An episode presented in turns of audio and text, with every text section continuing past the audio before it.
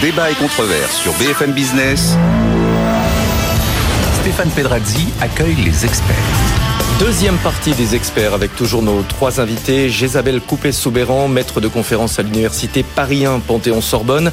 Jean-Pierre Petit, président des Cahiers Verts de l'économie. Et Marc Toiti, économiste, président du cabinet ACDFI. On parlait juste avant la pause du salon de l'agriculture dans un contexte d'inflation des, produits alimentaires. Est-ce que vous y croyez, euh, Jésabelle, au risque d'un Mars rouge dans les rayons des supermarchés? Les distributeurs nous disaient on a de telles demandes de hausse de prix de la part de, des, des producteurs euh, qu'on risque une inflation euh, aux environs de 10%. Euh, bon, euh, j'en sais rien, d'accord. Euh, j'en sais rien du tout. Et puis, alors, faut faire très attention, si vous voulez, avec ce, avec ce genre de euh, d'annonce un peu grave, Mars rouge, parce que la conséquence de ça, c'est un phénomène tout à fait autoréalisateur. Si vous dites aux gens que les prix vont exploser demain et après-demain, ils vont se précipiter, ils vont se précipiter dans leur supermarché et bah, les prix vont effectivement exploser. Donc, c'est très autoréalisateur. Mais cela étant, ce que je constate, c'est que il y a euh, quelques mois, euh, on commençait à euh, on commençait à entendre que ça y est, on approchait du on, approchait du pic d'inflation, que le pic d'inflation avait été atteint et que ça allait se ça allait se résorber. le fait est que nous n'en avons pas fini avec l'inflation. Et qu'est-ce que ça signifie? Ben, Ça signifie que euh, cette inflation que beaucoup analysaient au départ comme une inflation essentiellement euh, conjoncturelle, euh, contre laquelle les banques centrales pourraient lutter, eh bien, est surtout une inflation euh, structurelle avec euh, des facteurs donc euh, profonds qui risquent de d'être là évidemment pour longtemps et qui vont faire que l'inflation l'inflation va durer. les cette volatilité qu'on observe sur les prix des sur les prix des matières premières, c'est en grande partie lié au dérèglement climatique et à ses effets. Si on ne lutte pas contre le dérèglement climatique, eh bien, on n'arrivera jamais à bout de ce facteur, de ce facteur structurel. Ce qu'on observe sur les prix de, de l'énergie, eh bien, c'est le résultat de notre dépendance aux énergies fossiles que, que nous n'arrivons pas à euh, que nous n'arrivons pas à, à défaire et euh, c'est un problème si vous voulez de transition énergétique qui ne qui ne s'est pas faite. D'accord? Donc il y a des il y a des facteurs profonds euh, contre lesquels on ne lutte euh, on ne lutte pas suffisamment. C'est-à-dire que qu'est-ce qu'on fait aujourd'hui euh, pour véritablement accélérer la transition écologique? Pas grand-chose. Euh, qu'est-ce qu'on fait pour euh, faire évoluer euh, notre mix énergétique, pour y mettre beaucoup plus d'énergie renouvelable? Eh bien, pas grand-chose, en tout cas pas suffisamment. Donc, les facteurs profonds de l'inflation sont ceux-là, me semble-t-il. on, ne, on ne fait pas ce qu'il faut pour lutter contre ces facteurs. Alors, la Banque centrale fait ce qu'elle peut, certes avec sa politique monétaire, mais je pense qu'en fait, les banques centrales aujourd'hui sont bien mal armées pour lutter contre une inflation structurelle. Je suis d'accord avec Jean-Pierre. C'est vrai qu'elles sont là pour ancrer euh, essentiellement les, euh, les anticipations. Donc en s'agitant, eh bien, elles peuvent calmer un peu les anticipations, les anticipations d'inflation. Cela étant, si elles veulent agir sur les facteurs structurels, eh bien, euh, en l'état actuel de leur boîte à outils, elles peuvent pas grand-chose. éventuellement, et c'est vers cela que la Banque centrale européenne notamment essaie un petit peu euh, d'avancer. Euh, les banques centrales vont devoir verdir leur politique monétaire. Ça, ça permettrait à la fois de piloter euh, l'évolution des taux d'intérêt et puis d'agir davantage sur les facteurs profonds de l'inflation puisque ça contribuerait à la lutte contre le dérèglement climatique. La BCE nous a déjà annoncé 50 points de base pour la prochaine hausse de taux. Ça a été mis sur la table. Après, on sait qu'il y a débat. C'est pas un secret. C'était dans la presse. Isabelle Schnabel elle, voudrait que les hausses de taux continuent au moins jusqu'à cet été. Bah, donc le, vrai enjeu, juste pour revenir un petit peu faire le film arrière, Isabelle l'a bien dit justement, cette inflation c'est une plantade généralisée si vous voulez, parce que moi je me souviens quand en 2021, je me attention l'inflation va augmenter, on me riait au nez ici même, on va pas donner de nom, et plus et encore dernièrement, si vous voulez. Mais non, l'inflation, n'importe quoi, ça va pas durer. Puis après, une fois qu'elle était haute, mais ça y est, on a atteint le, pic. Mais bon, les banques centrales se sont trompées aussi. Ben, c'est ce que je dis, c'est que c'est ça. Que les banques centrales se sont trompées. N'oublions pas d'où vient l'inflation à la base. C'est pas la guerre en Ukraine. L'inflation vient du fait que les banques centrales ont continué leur politique de taux zéro, leur planche à billets. Donc elles ont fait de la création monétaire artificielle, alors que justement en face, il n'y avait pas l'offre. Donc on a créé, hein, ah, on a créé une demande super à l'offre. Si on a créé une demande supérieure à, l'offre. Alors, juste termine. Mm. On a créé une demande supérieure à l'offre, donc à partir de là, effectivement, au niveau mondial, pas qu'en France. Et ensuite, malheureusement, pas qu'en Europe. Et ensuite, on n'a pas réagi suffisamment tôt, bien entendu. Donc, ce qui fait que cette inflation s'est installée. Après, on a eu bien sûr la guerre en Ukraine qui est venue mettre de l'huile sur le feu. je vous dis, cette inflation, elle dure parce qu'il y a des effets de second tour, de troisième tour, qui fait que l'inflation, malheureusement, va durer. Mais c'est ça aujourd'hui le vrai danger, c'est que les banques centrales, elles réagissent, mais elles sont prises à leur propre piège. En augmentant les taux d'intérêt, finalement, l'impact est très limité. Bien sûr, ça peut, euh, entre guillemets, ancrer les anticipations d'inflation. Ok, mais euh, elles ont perdu effectivement en crédibilité. Donc c'est là aujourd'hui qui est le vrai enjeu, c'est que malheureusement, on a cette inflation qui est là pour euh, pour durer. Et je pense que toute notre génération, c'est ça, c'est le problème. Toute notre génération, Isabelle et moi, on était à la fac ensemble, donc on mmh. peut en parler. On a été élevé justement à la faible inflation. Hein, à l'époque, on nous disait non mais donc depuis 1991 à aujourd'hui, l'inflation moyenne c'est autour des 1,5%, si je prends le cas de la France. Donc on, a oublié ce qu'est la vraie inflation. Donc c'est pourquoi malheureusement on ne réagit pas, euh, je dirais, en conséquence. Et par contre là où je suis relativement d'accord, c'est que on a bien sûr une inflation structurelle qui est là, mais attention, euh, le fait qu'on ait cette révolution technologique, moi je suis pour, hein, bien entendu, le, faire tout en, en sorte pour euh, augmenter nos équipements, je dirais, contre contre le réchauffement climatique, etc. Mais ça a également un enjeu inflationniste. Ça alimente cette inflation parce que ça génère une augmentation des coûts, donc ça alimente une inflation pour demain. Réaction, oui, réaction de Jean-Marc euh, juste avant qui nous dit euh, il abandonne le réchauffement climatique. Il abandonne le réchauffement climatique. Euh, euh, je ne suis pas d'accord avec Jean-Marc. Euh, Jean-Marc, vous devriez vous préoccuper davantage du réchauffement climatique. Euh, juste, j'aimerais rebondir sur l'explication de, de Marc. si si l'inflation était une inflation monétaire résultant directement de l'abondance... Pas que, pas que ça alimentait l'inflation. Ok, mais si, si le facteur clé était celui-ci, les banques centrales aujourd'hui arriveraient parfaitement bien à lutter contre l'inflation en resserrant. Elles n'ont pas réagi à l'avance. Elles ont laissé l'inflation s'installer. C'est ça le problème. Non, je pense pas. Je, alors, je suis pas en train du tout de défendre les politiques monétaires ultra accommodantes des euh, des banques centrales sur les dernières décennies, mais je pense qu'en fait, ce qu'elles ont fait augmenter, ce sont les prix des titres sur les marchés financiers, ce sont les prix d'actifs, les prix de l'immobilier, euh, pas tant euh, les prix des biens à la consommation. Je pense que les facteurs de cette du retour de cette inflation là sont, euh, sont différents. Et je pense vraiment que les banques centrales ont perdu, en fait, le, la capacité à euh, réguler ces prix-là, ces prix des biens à la consommation, parce que quand elle, justement quand elle quand elle favorise euh, par leur politique monétaire accommodante euh, la création monétaire des banques, cette monnaie-là va surtout sur les marchés financiers. elle Mais après, elle revient. Elle, va sur l'immobilier, elle va sur les marchés financiers, elle va pas tellement dans l'économie réelle, et donc qui est un facteur d'inflation aussi, qui est un facteur quand l'inflation est gratuite, quand l'argent est gratuit, ça reste un facteur d'inflation. L'inflation, notamment lorsque je travaillais à la Banque centrale, puisque j'ai travaillé 9 ans.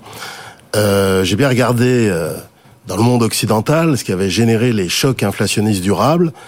Et en fait, à ma grande surprise, j'ai pu constater que à chaque fois, c'était lié à des guerres. Des guerres.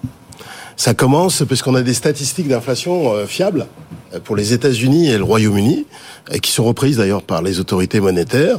Et on, ça commence par la guerre d'indépendance euh, contre le Royaume-Uni aux États-Unis, les guerres napoléoniennes, enfin d'abord la Révolution française, c'est une superbe guerre civile, euh, euh, les, guerres euh, les guerres napoléoniennes, la guerre de 1870, la Première Guerre mondiale, la Deuxième Guerre mondiale, les guerres du Moyen-Orient, faut jamais l'oublier, il y en a eu plusieurs, hein, à partir de 1973, ça commence en octobre 73 avec la guerre du, avec la guerre du Kippour. Alors pourquoi les guerres mais cette fois-ci, c'est pas lié uniquement à la guerre en Ukraine. Attention, Jérémy.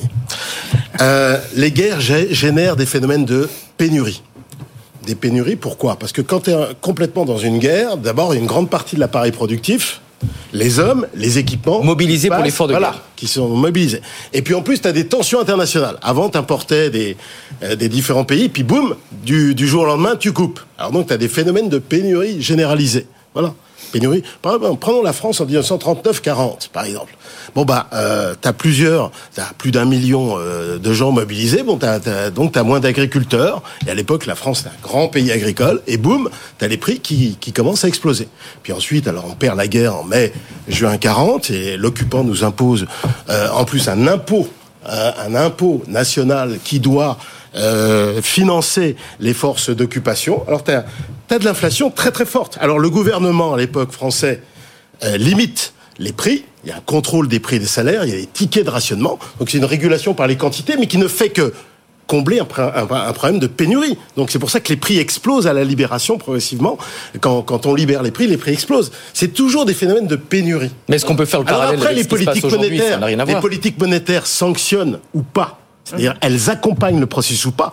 Au 19e siècle, les chocs de guerre n'avaient qu'un impact euh, très, euh, très limité dans la durée sur l'inflation. Pourquoi? Parce que tu avais, avais, les talons or. Alors pendant la guerre, la Banque centrale euh, faisait marcher la banque, la, la planche à billets, comme on disait, c'est-à-dire qu'elle permettait une émission de billets au-delà de l'encaisseur. Ça durait pas trop longtemps, et puis après elle resserrait, boum. Et puis après le, le pays rentrait en déflation, puis elle repartait. Voilà, c'était comme ça. Mais Durant la Première Guerre mondiale, ça a duré 4 ans, alors donc la Banque centrale a relâché. La Deuxième Guerre mondiale, ça a duré 5 ans. Hein. Et puis dans les années 70, toutes les guerres du Moyen-Orient ont été impactées par ça, parce que évidemment, euh, c'était pas la guerre. Nous, on n'était pas impliqués par la guerre du Kippour, la guerre entre l'Iran et l'Irak, mais simplement on a subi évidemment les décisions de ces pays-là de couper le pétrole, de couper ah euh, les matières premières. C'était pas une pénurie, c'est-à-dire c'est eux qui ont décidé. Ah bah oui, oui, oui, c'est eux qui ont décidé d'augmenter les prix du pétrole. Oui, bien sûr, mais c'était une pénurie. Non, mais c'était une pénurie. Oui, mais organisée. pénurie volontaire. pas chez nous. Non, non, mais une pénurie volontaire. Bah, tout comme. Peut pas comparer. Bah, bah, il peut pas comparer. Si, bien sûr, parce que tu avais une augmentation du prix des matières premières à une époque où l'intensité pétrolière de la croissance était beaucoup plus élevée. On va peut-être revenir sur les banques centrales, mais euh, inflation apportée par le prix des matières premières, est-ce que c'est euh, pertinent de relever les taux? On sait très bien que ça. Alors c'est c'est le problème des banques centrales. Dans les années 70, euh, il y avait Arthur Burns, le patron de la euh, de la Réserve fédérale, le prédécesseur de Volcker, qui disait mais il disait au Congrès, il avait eu des, auditions au Congrès, et il disait mais moi je peux rien contre la guerre du Kippo, je peux je peux je peux rien etc. Donc je peux pas trop resserrer. Et à l'époque, Arthur Burns s'était attaqué euh, par les membres du Congrès comme étant trop accommodant. D'ailleurs, l'expression politique monétaire accommodante remonte aux années 70, avec les taux réels négatifs, etc. Et il disait, je peux rien. Mais Qu'est-ce qu'a répondu Paul Volcker lorsqu'il est arrivé au pouvoir en 78-79 Il dit bon bah on est dans une spirale inflationniste, les gens anticipent 10% d'inflation, il va falloir que je casse définitivement le truc et je vais couper le bilan et je vais faire monter les taux réels à un niveau très élevé. Il va, il va, il va réussir. Simplement, ça a pris trois ans de récession. Quoi, c'est tout. sur, sur l'inflation importée, euh, effectivement, c'est difficile pour la Banque centrale de lutter contre une inflation importée, mais dans le même temps, si elle laisse se creuser euh, des écarts de taux avec les autres banques centrales, ça a un effet sur le taux de change. Et on l'a vu, euh, l'euro est faire baisser la, monnaie et ça peut, euh, ça peut euh, augmenter l'inflation importée. Donc c'est c'est un schéma assez compliqué. C'est pas facile d'être une banque centrale. On peut peut-être en profiter pour dire un mot des pertes des banques centrales. Vous y teniez. Oui, euh, il me semble que c'est un sujet euh, c'est un sujet important. Hein. Euh, en ce moment, les banques centrales, les unes après les autres, sont en train d'annoncer des, des pertes ou des pertes potentielles. Ça les gêne un petit peu aux, aux, entournures parce que d'un côté, si vous voulez, elles veulent pas évidemment Elles veulent pas voir ça comme quelque chose de, de grave. Euh, ce en quoi euh, elles ont raison. En fait, des pertes pour une banque centrale, c'est pas euh, euh, c'est pas quelque chose c'est pas quelque chose de grave. C'est pas comme pour une entreprise, c'est pas comme pour une banque commerciale. Ça n'empêche pas une banque centrale de fonctionner. Mais si ça l'empêche pas de fonctionner, c'est parce que une banque centrale, c'est une institution euh, monétaire au sommet du système monétaire qui a ce pouvoir de création monétaire et qui peut faire des pertes. Ça ne l'empêchera pas, en fait de, euh, de, répondre, de répondre à ces, euh, à ces engagements. Mais elles vont devoir réduire la taille de leur bilan, les banques centrales. Elles sont en train de réduire la taille. Les États-Unis, ça a commencé. Elles sont en train de réduire la taille de leur bilan. la taille de leur bilan va se, euh, va se réduire un peu mécaniquement au fur et à mesure que elles resserrent la politique monétaire, qu'elles prêtent moins aux banques, que des titres qu'elles ont achetés arrivent à échéance. Donc le bilan se, se, se, réduit, se réduit mécaniquement. Mais juste pour compléter là sur les sur les pertes. Donc effectivement, si vous voulez, des pertes, ce n'est pas grave techniquement euh, pour une banque centrale. Dans le même temps, elles n'assument pas totalement en fait, c'est, euh, euh, elles assument pas totalement ces pertes. La Banque centrale européenne est allée puiser dans ses réserves pour faire en sorte de ne pas afficher des pertes. Et dans certains pays, eh bien, les États vont venir compenser, c'est dingue, vont venir compenser euh, les pertes des banques centrales alors que ce n'est absolument pas, alors que ce n'est absolument pas euh, euh, nécessaire. Donc c'est un sujet, c'est un sujet qui me semble, qui me semble important parce que ça veut dire, si vous voulez, que les politiques monétaires qui ont été menées dans les dernières décennies, eh bien, ont abouti ont abouti à cela. au fond, encore une fois, c'est pas la perte qui est importante, c'est plutôt la question de savoir si euh, la perte est légitime ou pas, si elle a permis de, bien remplir les fonctions euh, ou pas. Quoi sont dues les pertes Et Comment À quoi sont dues les pertes Alors, les, pertes bah, les, pertes là sont dues, euh, je dirais assez mécaniquement, au resserrement de la politique monétaire. C'est-à-dire que euh, le fait que les banques centrales aient prêté autant euh, aux banques et, euh, et acheté euh, autant de titres aux banques, c'est traduit par une augmentation énorme des réserves des banques au passif de la banque centrale. Aujourd'hui, les taux directeurs remontent et les banques centrales rémunèrent en fait les, euh, les réserves des banques à la banque centrale. Mhm. Donc ça fait euh, des, euh, des paiements d'intérêts très importants pour les pour les banques centrales, ce qui vient ce qui vient ce qui vient générer ce qui vient générer ces ce qui vient générer ces pertes. On, on, ce qu'il faut bien faut, ce qu'il faut bien expliquer, Isabelle l'a dit, mais je crois qu'il faut insister là-dessus. Une banque centrale n'a pas de contrainte de passif mhm. par définition, alors que toi, euh, n'importe qui a des contraintes de passif. Tout, c'est la seule, le seul organisme qui n'a pas de contrainte de passif. Moi, si je te dois 200 000 euros, qu'est-ce que je dois faire? Je dois faire un chèque au nom euh, de Jean-Pierre Petit et Stéphane Pedrizzi, voilà. Et où je les prends, les 200 000 euros, bah, je les prends sur mon compte. Et donc, à partir du travail que j'ai effectué. Oui, la Banque centrale a cette capacité de création monétaire pour rembourser ces 200 000 euros. On est d'accord. Ex nihilo, en quelque sorte. Parce qu'il n'y a pas de contrainte. De Juste un problème de crédibilité qui est important. Moi, je pense que c'est important ce qu'on a dit là, même si effectivement les pertes, vont potentiellement, c'est pas mais, mais quand même, c'est-à-dire que, parce que le, cette politique, justement, de, de fuite en avant permanente, c'est ça qui est dangereux, un problème de crédibilité aujourd'hui pour les banques centrales. Et je pense que ça, c'est le vrai enjeu des années à venir. Ça peut être effectivement un facteur. Euh, et, et après, attention, Là, je, on parlait dernièrement de, de, Crédit Suisse, on n'en parle plus beaucoup. Il y a, là aussi, il y a des banques qui sont aujourd'hui au bord de la faillite. Mm. Donc, comment vont réagir les banques centrales? Quand il y a eu les Man Brothers, c'était les banques centrales qui ont soutenu. Là, si déjà elles-mêmes, elles sont dans, des difficultés, entre guillemets, même si elles ont un problème de passif, mais tout de même, attention, ça, je pense, ça peut être un, facteur le, qui, qui, qui pourrait générer une vraie faillite du système. Il faut faire faut être extrêmement ouais. rapidement. Parce que les banques centrales n'ont pas fait leur Et on va parler du taux d'usure. Mm.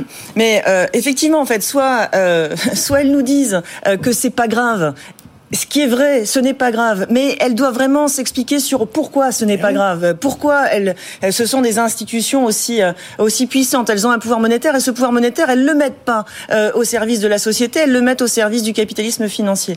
Euh, et euh, si elles se réfugient derrière l'idée euh, que c'est grave, eh bien, si elles se réfugient derrière cette idée-là, c'est la crise de crédibilité. Donc, elles peuvent pas nous dire, elles peuvent pas nous dire que c'est grave, sinon problème de crédibilité, mais elles peuvent pas non plus euh, euh, dire complètement que ce n'est pas grave, alors que ce n'est pas grave, parce que elle révélerait l'étendue euh, de leur euh, de leur pouvoir monétaire qu'elle pourrait utiliser bien différemment. On va parler d'un sujet connexe avec la remontée des, taux des banques centrales.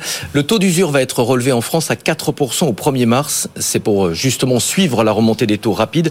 Sinon, on avait, comme auparavant, un taux de refus important. Est-ce que c'est vraiment une bonne nouvelle pour les emprunteurs, Marc, de réviser le taux d'usure tous les mois Avant, c'était tous les trimestres au départ, c'est quand même un mécanisme de protection des consommateurs. Oui, tout à fait. C'est pour permettre effectivement aux ménages, justement, parce que comme le taux d'usure était trop bas et que les banques n'ont pas le droit d'octroyer des crédits au-delà du taux d'usure, alors que le taux d'intérêt normal était supérieur au taux d'usure. Donc elles ne pouvaient pas octroyer des crédits. Donc c'est juste simplement pour coller à la réalité économique. Avant, donc, on, euh, effectivement, on réagissait donc une fois par trimestre, c'est tous les mois. Donc ça veut dire que le taux d'usure suit effectivement. Mais du coup, les banques euh, avaient remonté les taux d'intérêt euh, des crédits immobiliers de manière assez limitée avant parce que ça coinçait avec le taux d'usure. Non, mais de toute façon, elles ne pouvaient pas octroyer des taux d'intérêt supplémentaires. Au-delà donc maintenant, elles vont pouvoir le faire, bien entendu. Le problème, c'est la capacité des ménages de s'endetter. Mhm. C'est ça le vrai problème, c'est ça le vrai enjeu. Or, aujourd'hui, en France, on a, on n'en parle pas, mais on a ce qu'on appelle un encours des crédits par rapport aux revenus disponibles des ménages, chiffre de la Banque de France, 102,8%. C'est-à-dire que l'encours des crédits représente 102,8% du revenu disponible. Ah bah, c'est normal qu'un encours de dette soit supérieur au revenu. Certes, sauf que c'est du jamais vu. Dans les années 2000-2010, on avait 60%. C'est-à-dire que les ménages français se sont énormément endettés. Ils ont profité des taux d'intérêt qui étaient excessivement bas, effectivement, donc très bien.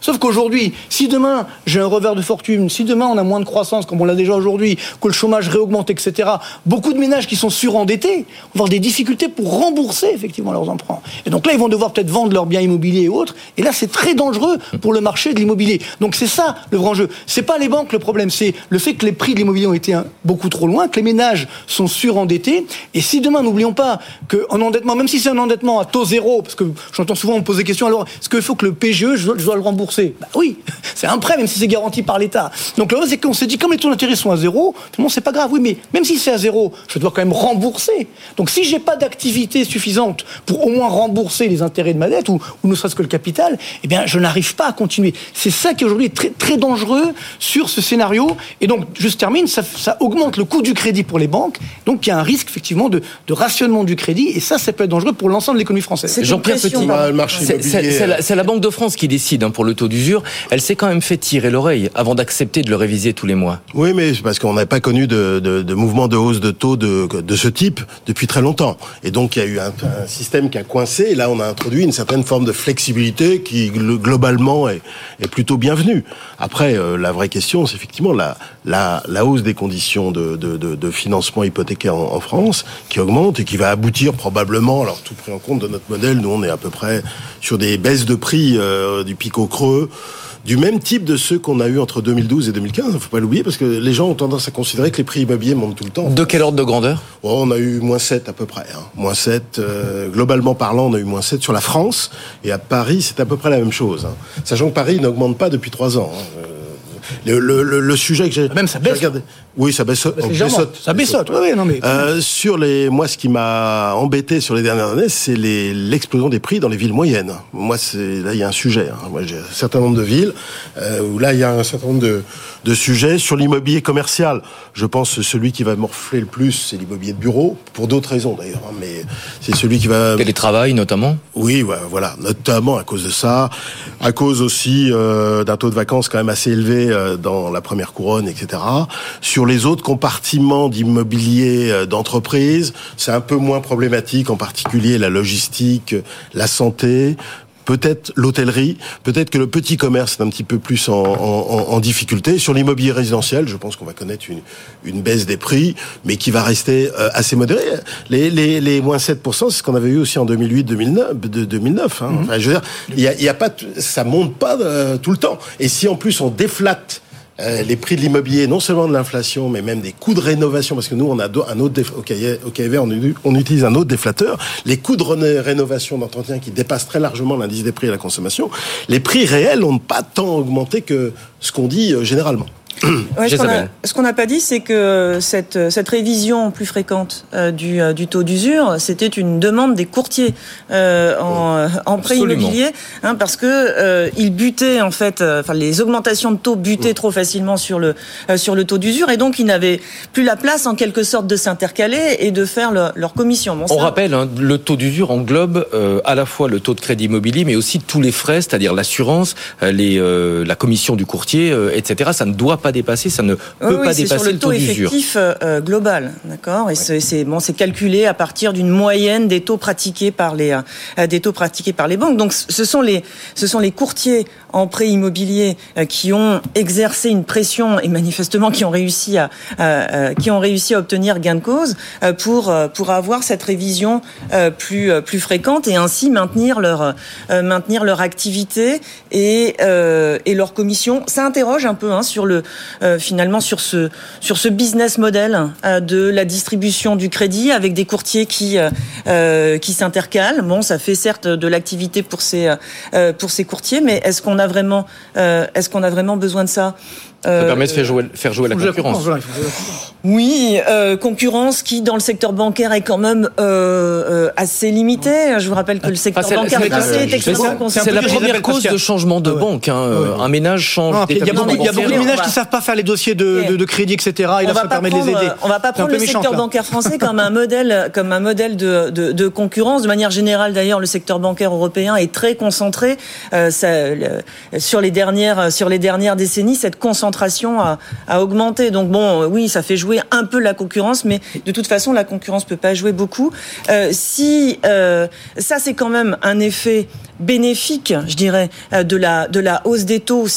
Si elle n'est pas trop brutale, euh, le fait de, de faire baisser hein, les, euh, les, euh, les prix de les prix de l'immobilier, euh, c'est oui, quelque chose d'important. Alors il faut pas que la bulle. les conditions financières. Il faut pas que la bulle si explose. Les prix baissent, mais les taux montent, ça change rien au. Et non, mais qui est moins, qui est moins de distribution, qui est moins de distribution de prêts de prêts immobiliers et qui est qui est une, une moindre augmentation des prix de l'immobilier. Je oui, non, crois mais attention, que, parce que faut pas s'en plaindre. C'est trompeur ça, parce que même si on a une petite baisse des prix immobiliers et qu'on a une montée des taux d'intérêt ou une réduction de la durée, Ouais. maturité des prêts, bah, les conditions financières pour le ménage se dégradent euh, malgré tout. Bah oui, les Et conditions financières des prêts immobiliers se dégradent et tant mieux. Le, le- non, pas, pas Mais si, nécessairement. tant mieux. Les primo-accédants et les secondos secondes. accédants sont, sont en grosse difficulté aujourd'hui parce que il y a un autre problème. Alors c'est peut-être pas le, votre sujet immédiat, mais Je vais me copains, C'est euh, l'offre de locative. L'offre locative qui se réduit considérablement. Ouais. Et c'est effectivement pas le sujet. Non, c'est pas le sujet, mais, mais c'est un vrai sujet. Pour un primo-accédant, soit il accède à la propriété, soit il loue. Et on arrive à la fin de- d'accession à la location. On arrive à la fin de cette émission. Merci à, à tous les trois. Jean-Pierre Petit, cahier vert de l'économie, Marc Toiti, euh, cabinet AC Défi et euh, Jésabelle Couperet, euh, Coupet, pardon, Soubéran, maître de conférence à l'université euh, Paris 1 Panthéon Sorbonne. Demain, c'est Emmanuel Le Chypre que vous retrouverez aux commandes des experts et dans un instant, c'est Vincent Touraine pour BFM Patrimoine.